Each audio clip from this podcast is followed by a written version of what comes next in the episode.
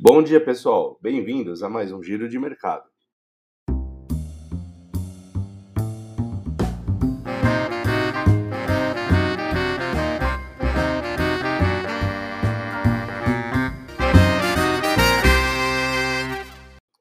E seguindo o ciclo de alta observado na semana anterior, o Ibovespa fechou a semana passada novamente com uma alta de mais 1,9%, os 108.996 pontos.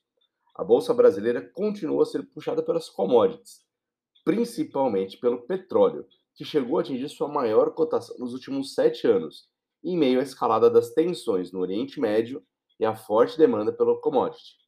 Essa alta nos preços preocupou mais depois que os governadores anunciaram o fim do congelamento do ICMS sobre combustíveis em fevereiro, o que pode impactar diretamente a inflação de 2022. Em tentativa de conter esse aumento, o governo federal agora já discute a elaboração de uma PEC, uma proposta de emenda à Constituição, para conter os preços de combustíveis e eletricidade, que deve ser enviada na primeira semana do mês que vem. Nos Estados Unidos, que seguem em temporada de resultados, os três principais índices terminaram a terceira semana seguida com perdas acumuladas. Os mercados continuam repercutindo uma eventual subida de juros pelo Federal Reserve, que é o Banco Central Americano, que se reúne nesta semana, levando a taxa do título de 10 anos americanos a bater 1,9% e pressionar fortemente as empresas de crescimento.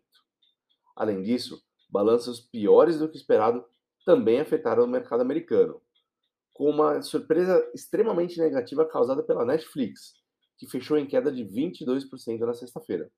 Com isso, a Nasdaq caiu 7,6% na semana, entrando em, ter em território de, de correção.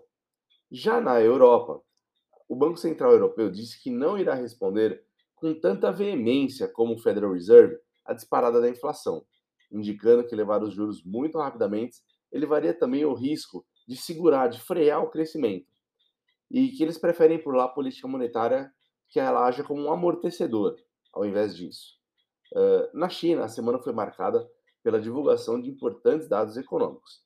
A produção industrial aumentou, mas as vendas no varejo ficaram abaixo das expectativas.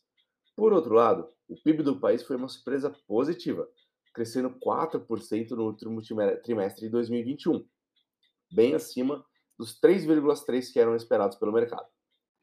Ainda na semana passada, por aqui, a moeda americana seguiu com uma queda de 1,64% em relação ao real, cotado em R$ 5,45. Já o destaque para essa semana fica a decisão de juros do FONC, o Comitê de Política Monetária do Federal Reserve, Fed, que é o Banco Central dos Estados Unidos. Bom, o giro de mercado de hoje termina aqui, pessoal. Tenham todos um bom dia, uma ótima semana e até o próximo. Um forte abraço.